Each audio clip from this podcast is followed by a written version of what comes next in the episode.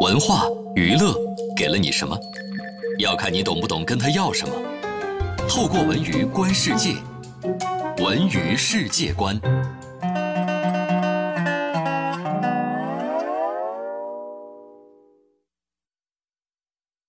北京时间的十二点三十四分，欢迎回到下半时段的文艺大家谈。各位好，我是小东。各位好，我是小昭。走进今天的文娱世界观啊，平时有时候我们看电视的时候，经常会停留到一个频道，就是 CCTV 九，有时候会播一些。纪录片，纪录片其实大家可能关注的不多啊，呃，更多的可能看电视剧等等。但其实纪录片能够非常真实的反映，呃，一些人或者一些事儿、一些面孔以及一些我们的生活中的一些点滴。嗯，近期中央电视台的纪录片频道又有新片上线了，是什么呢？就是我们马上要跟大家分享的这一部《零零后》，是北京师范大学纪录片中心制作，张同道教授担任总导演的一部新作。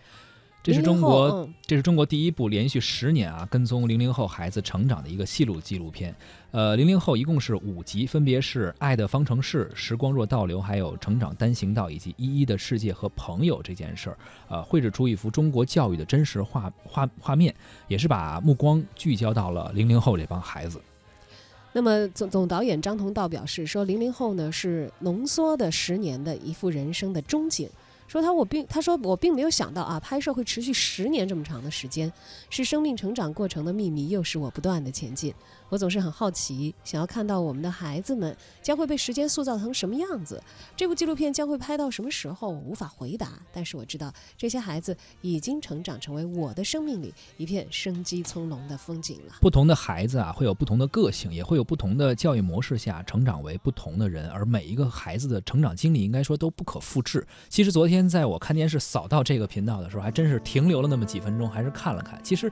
有一些纪录片的名字，我觉得呀，就是天然的让你想停下来看一看，比如十点多的《舌尖上的中国》啊，就当时 就是你就很想停留下来。而其实像呃某某后、某某后这样的名字，比如最早我们被称作为八零后，好像大人总觉得我们八零后 好像不太靠谱，怎么怎么样。后来我们八零后开始说九零后，然后又开始说零零后，所以这个每一代人十年一代人嘛，我们好像对于不同一代人，他们会有一些呃呃这一代人共有的一些属性，所以很容易。就是吸引你去看看两眼。对啊，虽然我们生活中有很多的零零后，也有很多的九零后、八零后，但是把大家归堆儿来看看有什么共性？共性啊，似乎是这个跨越这个年龄鸿沟和我们之间所认为一些，呃。不了解的，就无形的，但是又存在的一些隔膜的一种办法。是，而这部纪录片说是拍了十年，真的也很不容易。其实挺好奇的，如果真的能够盯住一个人啊，比如像我们现在回想起自己十年前到十十年后的今天，如果真的都用呃影片影像的方式记录下来，回看一下，也真的是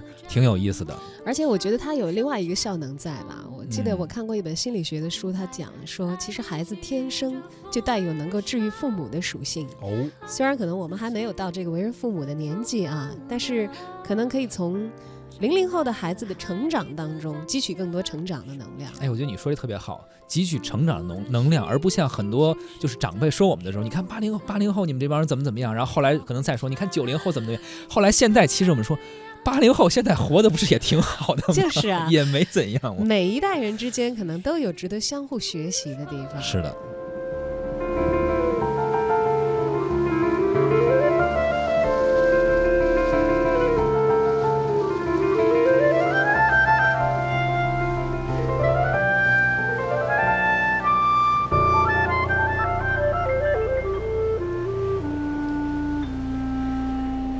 孩子许下了愿望，向往着乘风破浪，已经远航。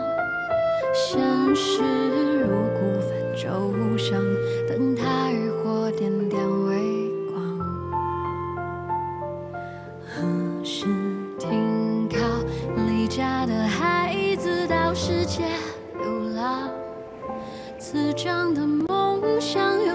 用双脚丈。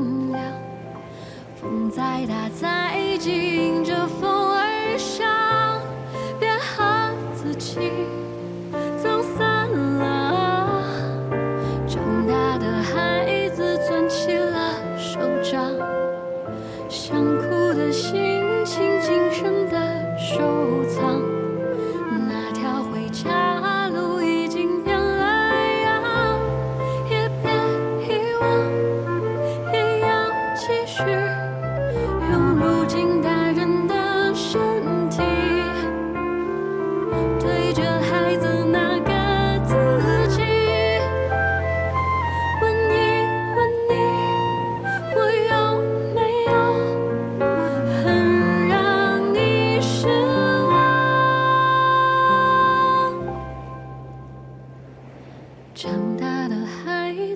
牵起了手掌。继续来关注文娱世界歌，我们来关注一个关于潘玮柏的消息啊。潘玮柏的新歌最近被指抄袭。最近通过《中国有嘻哈》再次活跃在歌坛中的潘玮柏，二零一七年八月十一号发行了专辑《异类》，而专辑中的新歌曲《失眠》却引起了一场抄袭的风波，被网友指出疑似抄袭了韩国男团 Highlight 成员龙俊亨的一个创作啊。副歌的部分跟龙俊亨二零一四年在韩综 Showtime 中第四集公开的一个创作曲目高度的相似，很多网友还把两首歌剪辑在了一起进行对比，确实好像有四个小节的旋律非常相似。而这首《失眠》这首歌曲呢，是潘玮柏和房振刚共同创作完成的。抄袭事件爆出之后呢，潘玮柏在微博上回应，他说会理智尽快了解查证此事，因为我也需要有一个答案。表示自己对抄袭并不知情，也大感惊讶。虽然同为词曲创作者，但是潘玮柏呢，只是在《失眠》制作的后期和房振刚创作的出版词曲上加以修改。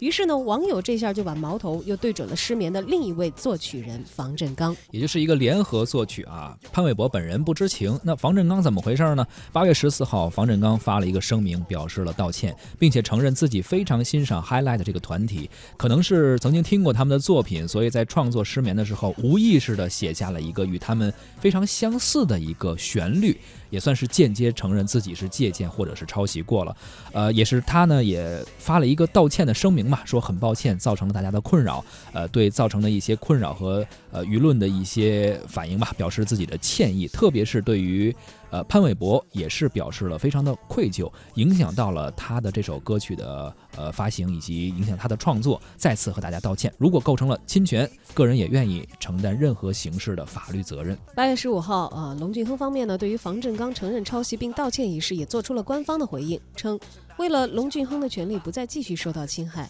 对于侵犯著作权的行为，我们会进行整理后采取相应的措施。随后，华纳音乐也表示，潘玮柏已经严正地表达了立场，坚持在这段厘清过程的时间里，为表对自己专辑作品的负责，会尽快的把这首歌曲下架。嗯，目前好像这首歌已经下架了，应该华纳给出了一个自己的回应。我觉得这个态度其实还是挺好的，因为说实话，有时候在搞一些呃，无论是歌曲的创作也好啊，或者是编一些故事的呃编剧的创作也好，甚至我们在节目的创作中也好，可能都会以前比如听过你非常喜欢的歌手，或者听过你非常喜欢的节目。在过程中，可能你也忘了，然后你就觉得，哎，这个旋律挺好的。其实你忘了是你曾经借鉴过别人，但是被发现之后，自己拿出一个态度，主动承认这个错误，并且去弥补一些别人的经济损失，做出一个回应，这个态度还是不错的。对，是必要的。而且我记得我以前采访过一位这个音乐创作人，他也很喜欢，就是用他所喜爱的乐队啊，或者是音乐人的一些作品。但是呢，他不一样，他会把这个版权工作做在前期。嗯，他说我会特别特别努力的去联系这个作者。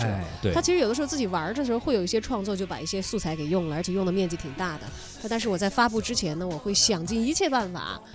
去找到他们，跟他们商量这个版权的事宜。人家有授权的话，哎，我这个作品我就可以拿出来公开发布。好，文娱世界观就是这样，走进今天的今日影评。